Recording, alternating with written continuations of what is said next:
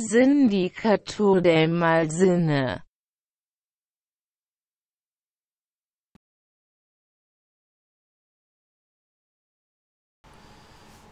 Durante la vida de cada estudiante te puede llevar a, a topar decepciones, felicidades, drogas, eh, sexo prematuro, pero... O no sexo. Ajá, o no sexo.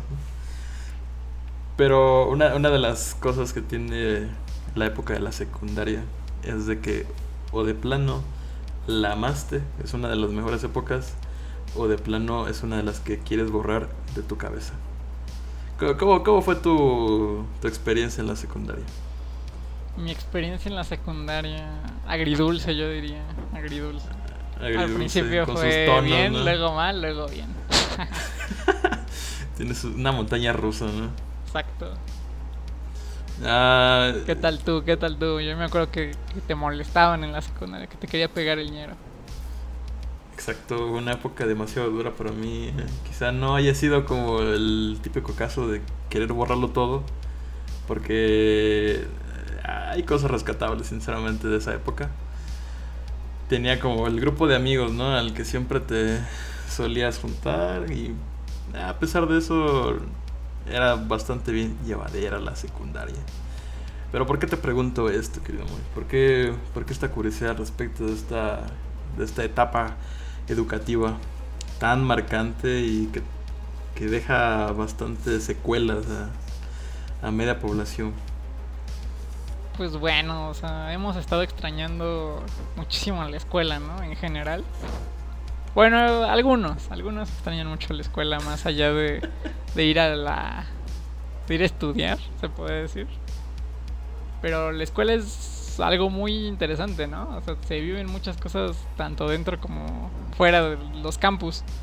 Y lo que hoy nos reúne para hacer este podcast es justamente una película que nos habla de los años maravillosos de la prepa y la secundaria. Estamos hablando de... ¿De cuál estamos hablando, amigo? Estamos hablando de nada más y nada menos High School. Una Y no musical, ¿eh? Y no musical. Mucho ojo ahí, no se vayan a confundir al momento de buscarla. Sí, Una sí. película del 68. Una película año. estadounidense. Ya tiene años exactamente. Y bueno, el hombre que la presenta, Frederick Wiseman, eh, no la presenta como una película convencional, un film como el resto, sino bajo el género documental. Así E es. incluso bajo el género documental, bajo un movimiento, ¿no? Nos gustaría hablar al respecto más acerca de ese movimiento. Así es, es... No se podría hablar tanto como un movimiento. Es complicado hablar de, de esto. Es más como un concepto, diría yo. Porque un concepto dentro del cine. es un concepto cinematográfico que suene muy mamón. Pero hablamos del direct cinema. ¿Qué es el direct cinema? Eh, lo podríamos definir como un cambio en el cine documental de, que se generó durante entre los 50 y tuvo el auge en los 70 eh, de técnicamente las cámaras se hicieron un poco más portables se hicieron más ligeras. El formato de estas cámaras cambia de 35 a 16 milímetros lo cual también la hace más este más fácil de de producir. Se puede también con las tecnologías que existían en ese momento también se puede empalmar el audio más fácil lo cual lleva los cómo se podría decir a los documentalistas a experimentar eh, más con el cine no el poder meterse a cualquier lugar y representar la realidad tal como es No es una. Uy, perdón por ese sonido. No es una cámara tan intrusiva, ¿no? En ese tipo de escenarios. Y quiero decir, cuando estamos hablando un poco, un poco antes del- de grabar esto, y me hablabas del, del direct cinema, eh, me llegó a la idea de que al lado de este cine documental convencional, en donde escuchas las voces del narrador presentando el problema, presentando la cuestión o el tema a hablar o a tratar. También están acompañados de los testimonios de las diferentes personas que te encuentras alrededor de esto. Los expertos o los... Eh, sí, los retratos de este tipo de personas. Y sin embargo, en Direct Cinema y en este ejemplo High School, podemos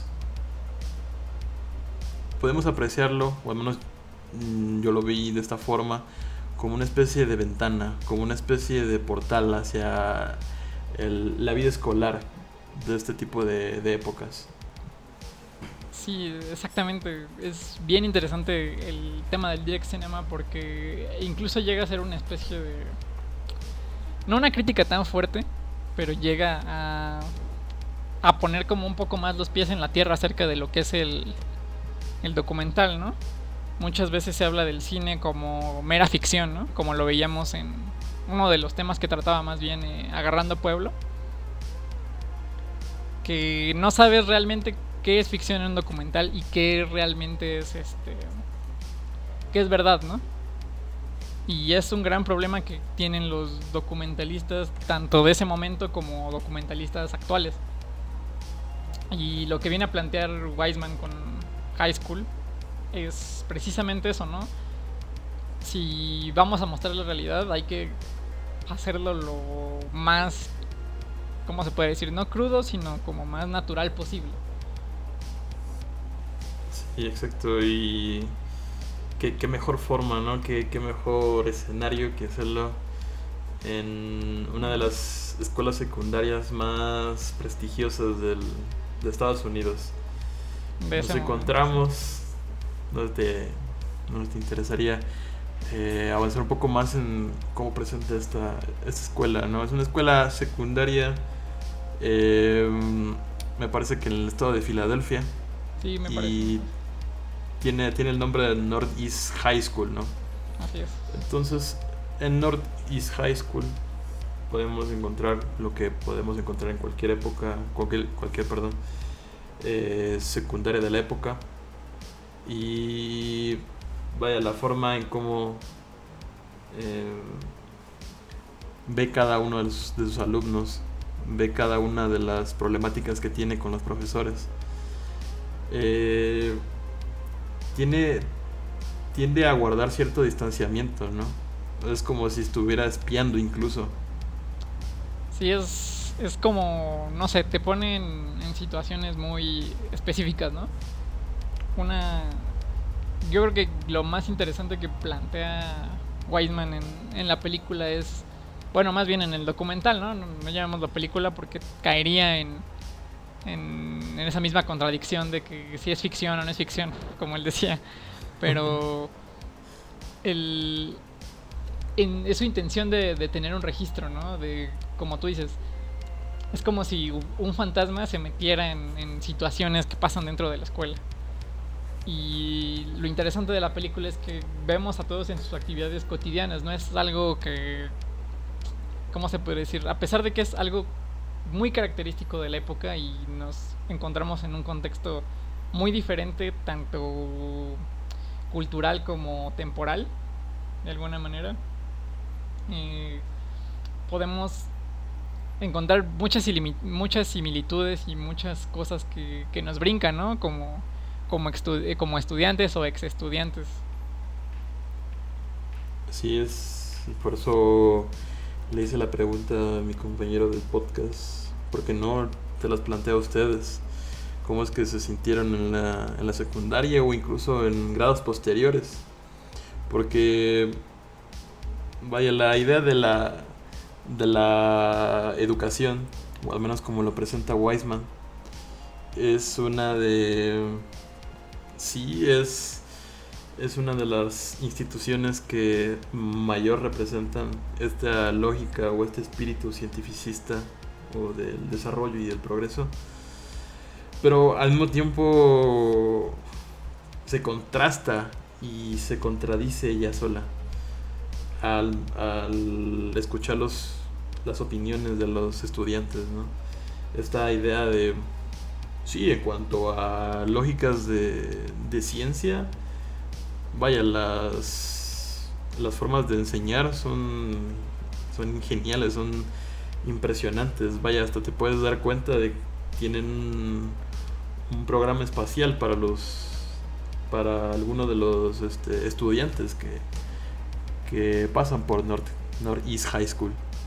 Así es. Pero, sí, sí, sí. ajá, pero al mismo tiempo eh, encuentras este, este continuo malestar en los alumnos, con los estudiantes, con las materias, con la situación racial de las minorías. Eh, hay bastantes cosas que molestan y obviamente las quieren expresar. Exactamente, y yo creo que es uno de los puntos más fuertes de la película, ¿no? Que los personajes actúan muy naturalmente. Muchas veces vemos en los documentales que hay como cierta, ¿cómo se podría decir? Como Cierta cierta presión, ¿no? Cierta presión de parte de, del personaje en cuestión, ¿no? Y justamente esta palabra es muy interesante y es algo que quería tocar. La palabra personaje. Este, Wiseman eh, en un principio planteaba que no importaba la cámara, o sea que la cámara no iba a atemorizar a nadie, que a lo mejor en un principio la cámara era demasiado impactante para el sujeto que se retrataba, pero después de un tiempo se iba a acostumbrar, ¿no? Iba a ser la cosa más natural. Y yo creo que esta teoría se, fundamenta bastante bien en, este documental. Y incluso no como... Vaya, o sea, se, se sentías en algunas escenas que, no sé, iban a ser algo personales o íntimas a la hora de decidir el futuro de cierto estudiante. O el no querer recibir el castigo impuesto de manera injusta. Em, no dejaba de, de ser parte de la vida cotidiana de esta secundaria.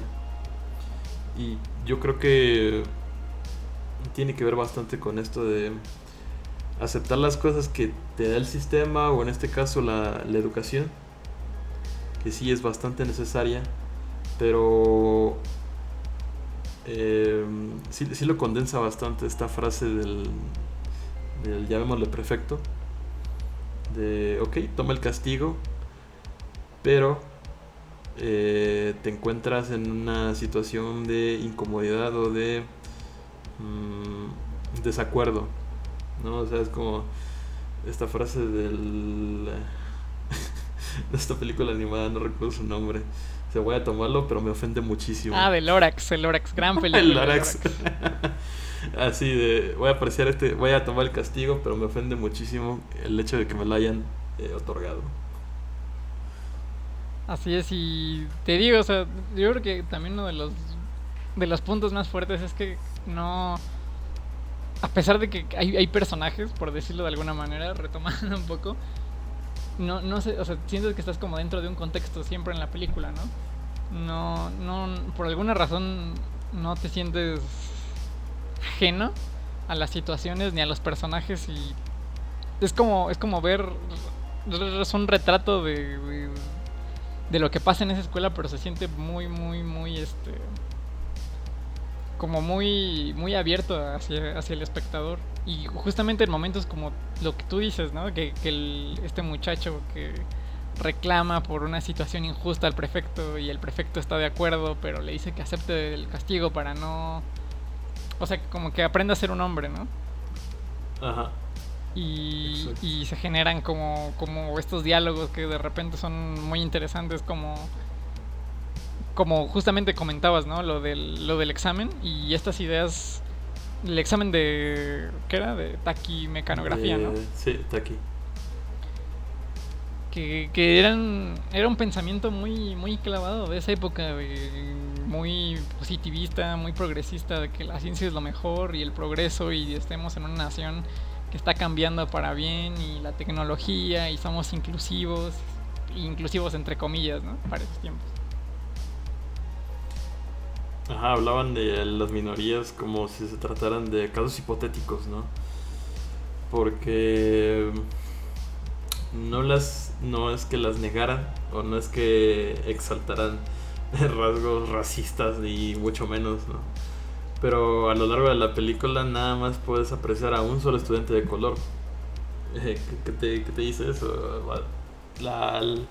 Toda la población, ¿no? Cuando haces presencia en estas asambleas en donde aglomeran a, la población estudiantil, todos son blancos. Pero, claro, la evolución y el desarrollo van a traer a las minorías como a lugares que también son partes de la nación, porque vaya, son, son personas que viven en, Estados Unidos. Sí, es, es interesante este, este punto que tomas porque ni siquiera, o sea, lo ven... Es, es muy interesante este punto que tomas retomando otra vez, se me fue la idea, perdón. Eh, porque... Cuida se habla tanto de racismo como de sexualidad, como de clases. Y lo interesante aquí es que, como en cualquier clase que nos encontremos, hay profesores que hablan desde su punto de vista, ¿no? E intentan imponer ese punto de vista. Ya sea para bien o para mal, ¿no? Y la película te habla de eso muy interesante, ¿no? Hay profesores que dicen como, no, pues aquí cualquiera puede entrar, ¿no? O como tú mencionas, o sea, en el caso hipotético de que llegara a haber una predominancia negra o una predominancia de alguna minoría, estarían de acuerdo. Y otros que definitivamente dicen como que evitan ese tema y que México, México ¿eh? y que Estados Unidos es una gran nación. Y no sé, es muy interesante porque incluso entre ellos no se, no se llevan bien, ¿no? Los, los profesores. Hay una escena donde están en total desacuerdo entre entre ellos en, la cafetería, ¿no?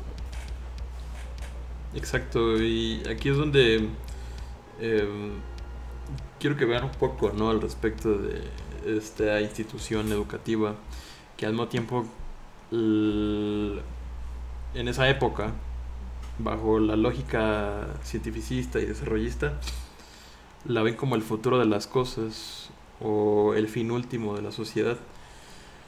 Eh, esa idea no se ha perdido del todo en nuestros días y la frase en donde hablan que la mejor eh, la mejor herencia que le puede dejar a sus padres, a sus hijos es la educación cosa que vaya se sigue replicando en casos mexicanos o llamémoslo en algún otro caso latinoamericano no creo que se extrañe demasiado esta frase de la educación es importantísima. Claro que es importantísima, es una es la piedra angular de mucho de los saberes y del conocimiento eh, actual, pero al mismo tiempo recordemos que esta institución eh, la forma en cómo opera también es por personas, ¿no? Y estas personas eh, cargadas de ideas, cargadas de ideologías, cargadas de prejuicios incluso, son las que tienes que escuchar hasta cierto grado, ¿no? Sin, sin decir un solo pillo, sin entrar en contradicción. Porque te enseñan a eso, a, escuchar, a escribir, a contestar una hoja y rellenar ovalitos para después este, ser calificado por un número. Y eso es lo que importa.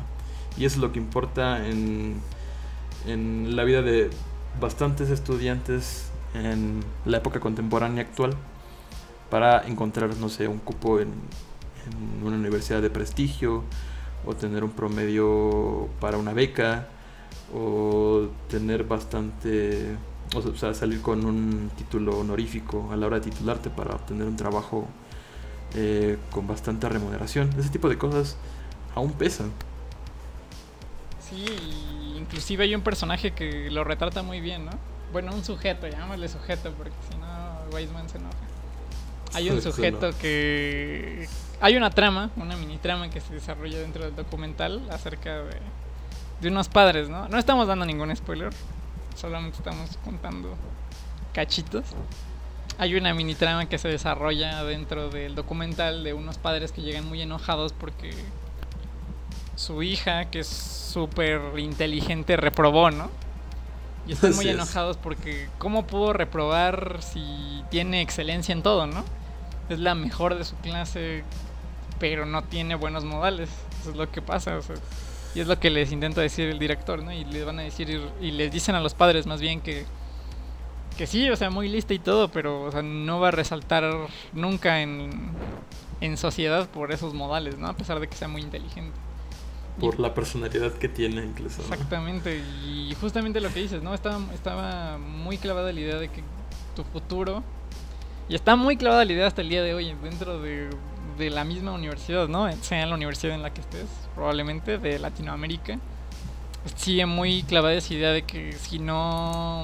O sea, ciertas carreras tienen más peso que otras, de que el valor que que, que tú, más bien tu valor como persona depende de, una carrera universitaria o de cierto grado de estudios, ¿no? O por ejemplo, de, o sea, muchas veces la gente no se pone a pensar que una carrera, que las carreras ya no son una disciplina aislada, sino que requieren de muchas cosas, ¿no? La multidisciplinaridad es bien importante para, para el desarrollo, ¿no? Y a final de cuentas es un complemento y, bueno, es parte también labor del estudiante y de nosotros como como personas el, el, quitarnos esta idea ya, ¿no? Porque es muy nociva tanto para la educación como para el desarrollo de, de, de diferentes sí, disciplinas, ¿no? Ahí, ay, incluso te preguntaría, ¿no? ¿Qué, ¿Qué, es lo que pasa con aquellas personas que fallan en, en tener cupo dentro de las disciplinas científicas dentro o de las disciplinas artísticas incluso porque el ejemplo que que más me resalta en, en esto que te menciono es en la decisión de esta de este estudiante no que al querer vaya a estudiar o seguir sus estudios en, en la universidad ella piensa que puede estudiar una licenciatura en maquillaje cosa que eh, hasta hoy en día no me no no no no, no hay como tal ese, ese, ese tipo de, de licenciatura.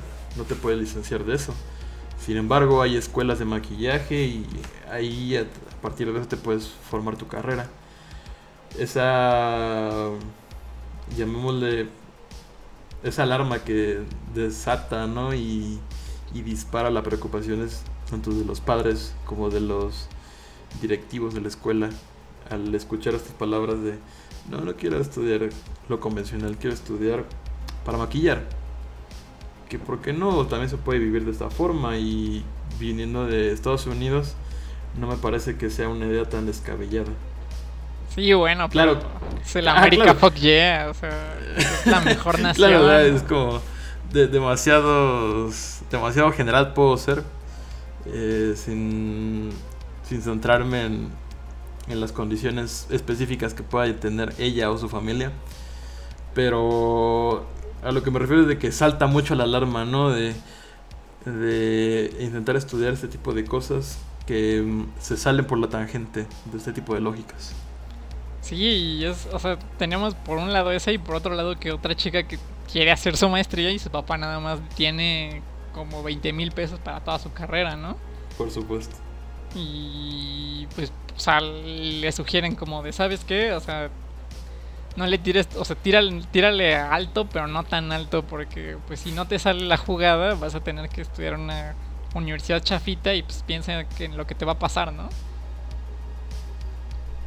y es, es bien es, no sé se me hace muy interesante como como todo todos estos cómo se puede decir puntos de vista de cómo incluso intentan fomentar es que me recuerda, me recuerda mucho lo que pasa como en el IPN, ¿no? En el UNAM. O incluso hasta en, bueno, en la educación media superior en general. Porque te preparan muchas veces en un taller para que hagas ciertas cosas. No sé en qué taller habrás estado tú o en qué taller habrán estado nuestras escuchas. Están de México y no sé si en los demás rincones de Latinoamérica también en la secundaria habrán llevado una materia que se llama taller que en teoría era una pre precarrera técnica, ¿no? Y así es. En muchos lugares está habilitado este esta opción, ¿no? Y justamente en, en el documental hay como ciertos guiños a que, se, que se les preparaba, ¿no? De todos modos, para que si, los que no pudieran seguir la carrera eh, tuvieran ya algo con que defenderse en la vida, ¿no? Por supuesto, hay como que confesiones al respecto, ¿no? De si bien Estados Unidos en esa época, 68, no es que está ya, sea un país sumido en crisis, pero eh, en contextos un poco más históricos se puede escuchar las resonancias de la guerra ¿no? que se vive, las incapacidades de poder pagarse una vida después de la secundaria, eh, esta, esta vez en, en las universidades, porque como mínimo, lo menciona el profesor, necesitas, me parece que un presupuesto de 9 mil eh, dólares eh, al mes. Corrígeme si estoy. Creo que, creo que era el año, era la anualidad. A la anualidad. Ok, perfecto. Entonces te topas con este tipo de, de trabas que incluso los, los estadounidenses se tienen que se tienen que acoplar, se tienen que unir este, para salir adelante. Y quiero, quiero decir, actualmente el caso de los estadounidenses eh, y más que nada los universitarios estadounidenses no es para nada fortuito.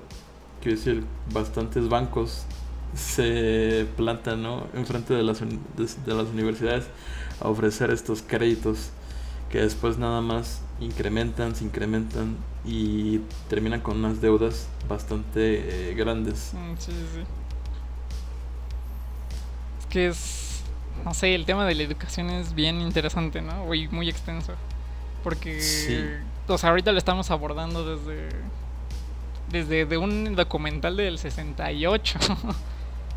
y son problemas que siguen apareciendo, ¿no? Y incluso, pues en México en el caso particular existen muchos técnicos, ¿no? Muchos deciden ya no seguir con los estudios de universidad y es un reflejo de que o la gente necesita el dinero ya, necesita contribuir a su casa porque no alcanza o porque simplemente ya dice, pues ya hasta aquí llegué, ¿no? Ya tengo algo con qué defenderme, ya no hay más. Así es. Además de que los exámenes de ingreso son casi imposibles, ¿no? Para alguien que no cuenta con los recursos necesarios. Y habrá gente que dice, yo me puse a estudiar una semana y lo pasé, pero pues, o sea, tú no eres todos los demás, brother. No todos van a pasar, obviamente. Sí, pues, sí. Y aunque todos se esfuercen, eh, siempre va a haber una, un límite de aceptación. Así es, y bueno, ya dejando un poco de lado esto, hablemos un poco de, de una escena que me, que me, me, hizo mucho, mucho ruido, que, que es las, las conferencias acerca de la sexualidad, ¿no? Así es. Eh, estamos hablando del 68, ¿no? Las. Las. Vaya, los métodos anticonceptivos no eran algo de lo que se se estuviera dando uso de manera tan cotidiana. Y estas clases que las impartía incluso ¿no? los ginecólogos, Sí, sí, sí. eh, en donde mostraban los diagramas. Todo esto, de nuevo, a través de estas asambleas masivas, en donde, perfecto, entre más personas se aglomeren, quizá esta información llegue a, a la cabeza de estas personas. Pero, eh, no sé, tienen como... Eh, pensamientos muy de la época. Sí, sí, sí, incluso de la época. eh, tienen esta mm, de inmediato, ¿no? Es la idea de responsabilizarse de tus acciones, eh, de tu vida sexual, del, del cómo te vayas a cuidar o cómo vayas a tratar una enfermedad si es que la, si es que la contraes. Eh, que eso es demasiado útil, quiero decir. Pero es, es bastante gracioso ver ese tipo de conferencias. Sí, especialmente porque, bueno, algo, algo que a mí sí me hizo muy interesante fue que había como mucho interés en que las personas conservaran su fertilidad, ¿no? La fertilidad era muy importante como, ¿cómo se puede decir? Desde un punto de vista ¿Cómo? positivo y desde un punto de vista negativo, porque decían que si lo hacías prematuramente, tache, ¿no? Pero que tu vida y tus esfuerzos iban a estar destinados a, Al matrimonio. al matrimonio y a engendrar a alguien, ¿no? Eso se, eso se me hizo muy es. interesante. O sea, los, los cuidados y las pláticas que estaban haciendo los ginecólogos estaban enfocadas a cuidar la, a cuidar la, la fertilidad hasta que tuvieras una edad adecuada donde ya pudieras tener hijos, ¿no? No hablaban tanto de... Porque se me hace interesante que ni siquiera hablaban como de, ah, pues esa chava es como una zorra, ¿no? Y ese chavo es un cabrón. En, en la conferencia de los hombres es como más notorio, ¿no? Yo, yo esperaba que, dijeran algo como de, las señoritas no hacen eso, ¿no? O sea, las señoritas no viven tanto. Pero en los hombres sí, o sea, en, los hombres sí hablan de la promiscuidad, tocan un montón de temas bien, bien, bien, bien de antes, ¿no? Bien de, bien de señor, se podría decir. Claro, claro. Un pensamiento muy... O sea, no, no juzgamos porque a final de cuentas no, no nos encontramos en ese contexto y pues, como ya dijimos, las maneras de pensar eran diferentes. Pero, pero muy, muy interesante eso. O sea, cuando, cuando la vean pongan mucha atención en eso y, y háganse sus propias sus propios cuestionamientos, ¿no? Sus propias preguntas acerca de, ese, de ese detalle de la sexualidad, de la de la escolaridad, etcétera. Fíjate que otro, otro detalle que me salta bastante y que, vaya, me, me tiene bastante... Me molesta bastante porque es algo que hipotéticamente te lo presentan cada vez que te ponen a prueba en, la escuela más difícil de lo que realmente es. Y me refiero a estos a estas pruebas de conocimiento, exámenes, llamémoslo exámenes, llamémoslo ensayos o lo que sea, pretenden reforzar el conocimiento de estos estudiantes a través de, eh, pues sí, del estudio, quizá una semana antes, dos semanas antes de aplicar la prueba. Pero como tú lo mencionaste en el ejemplo del, del examen de, taquicano- de taquimecanografía, las teclas en las que eh, estos estudiantes trabajan no tienen las letras, no tienen los números, no tienen los signos. Todo lo tienen que hacer Mental. eh, ajá, exacto, mental y acostumbrándose cada eh, fisionomía de sus manos a presionar lo que deberían.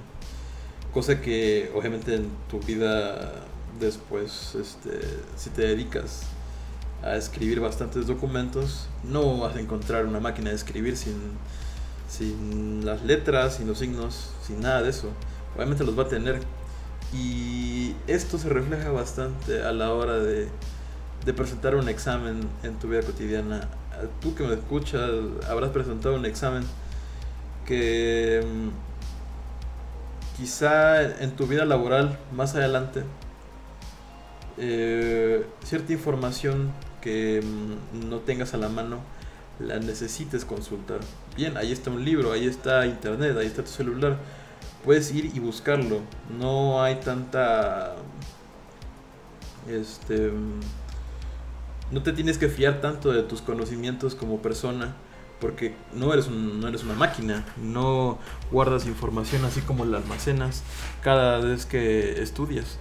Y así como termines un examen y termines de decir, este es el examen más difícil que he hecho y que, que probablemente lo, lo pase o de plano está de la verga que, que no creo que lo, que lo acredite. Ya valió madre. Ajá, los conocimientos que te hayan quedado contigo probablemente no van a durar más de una semana contigo, ¿sabes? O sea, es así de volátil este tipo de, de aprendizaje.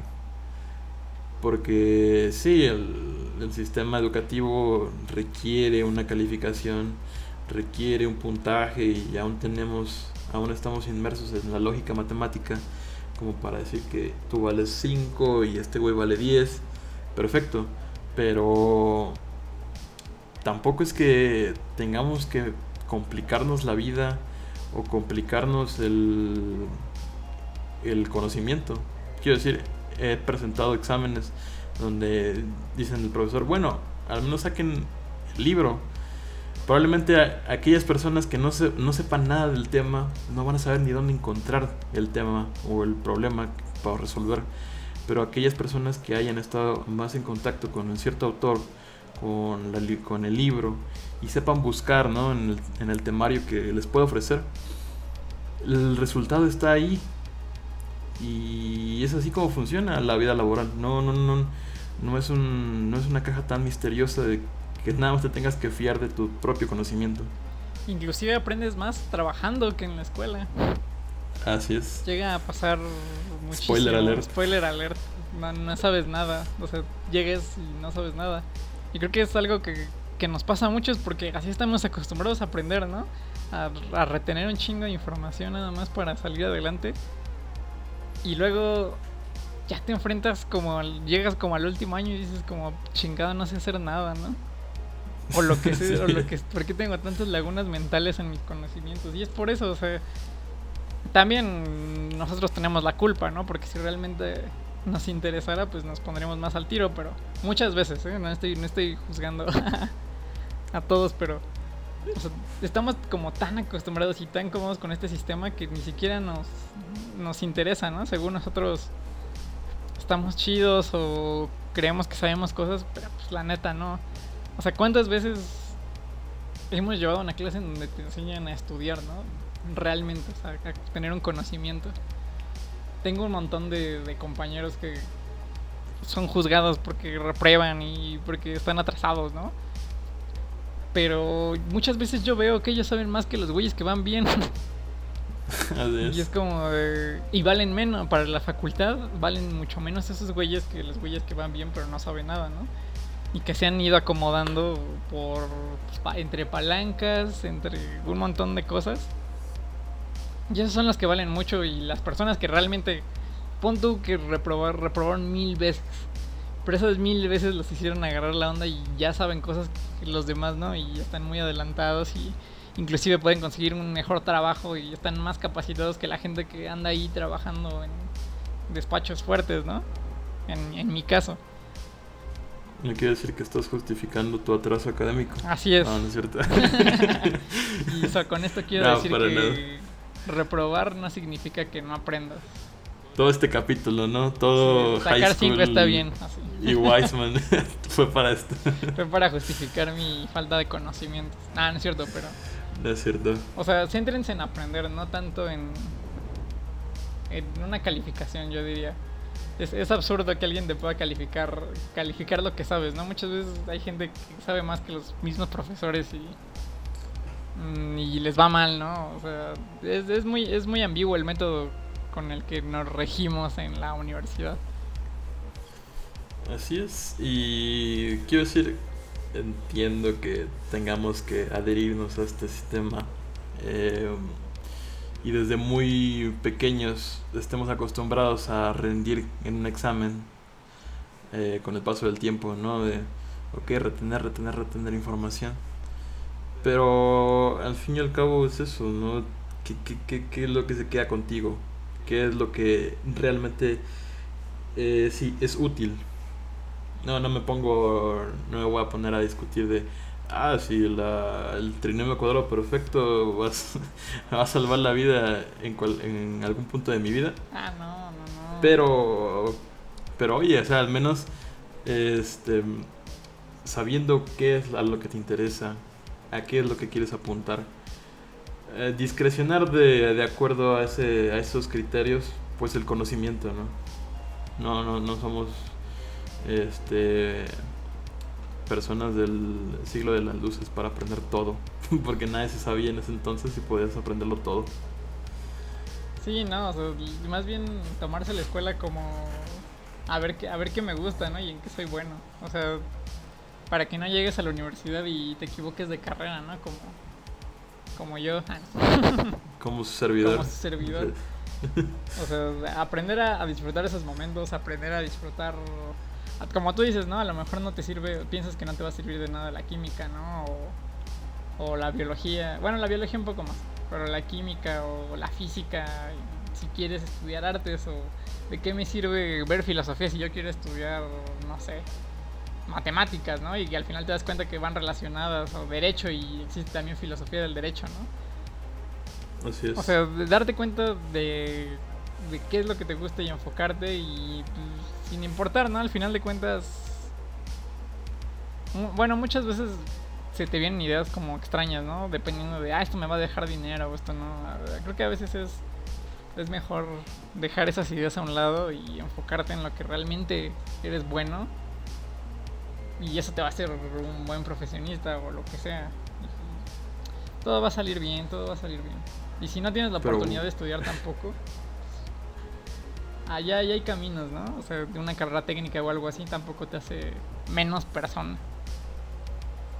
Por supuesto, quiero decir, el tema mexicano o el latinoamericano hasta cierto punto sobre la educación puede arrojar cierta luz o ciertas opciones a las personas. Pero bueno, en, el caso mexicano, ahí están los números, ¿no? El, el promedio del mexicano en la educación es que llega a cuarto de primaria. Ahí es donde se hay mayor deserción escolar y abandono de, de este tipo de conocimientos. Pero apenas está empezando, apenas, eh, apenas se introducen ese tipo de, de cosas y, y todavía más en la secundaria, pues encuentras un, un mar más grande de conocimiento. Quiero decir, no quiero decir que todas las personas este, van a tener la oportunidad de estudiar lo que quieran, No, no, no. entiendo. pero la crudeza de nuestra de nuestra realidad como que nos ha empujado a decir de bueno quizá si puedo trabajar si puedo estudiar lo que quiera voy a hacerlo de inmediatamente. Si no voy a hacer lo que me quede si no voy a hacer lo que me deje. Si no voy a hacer lo que hay.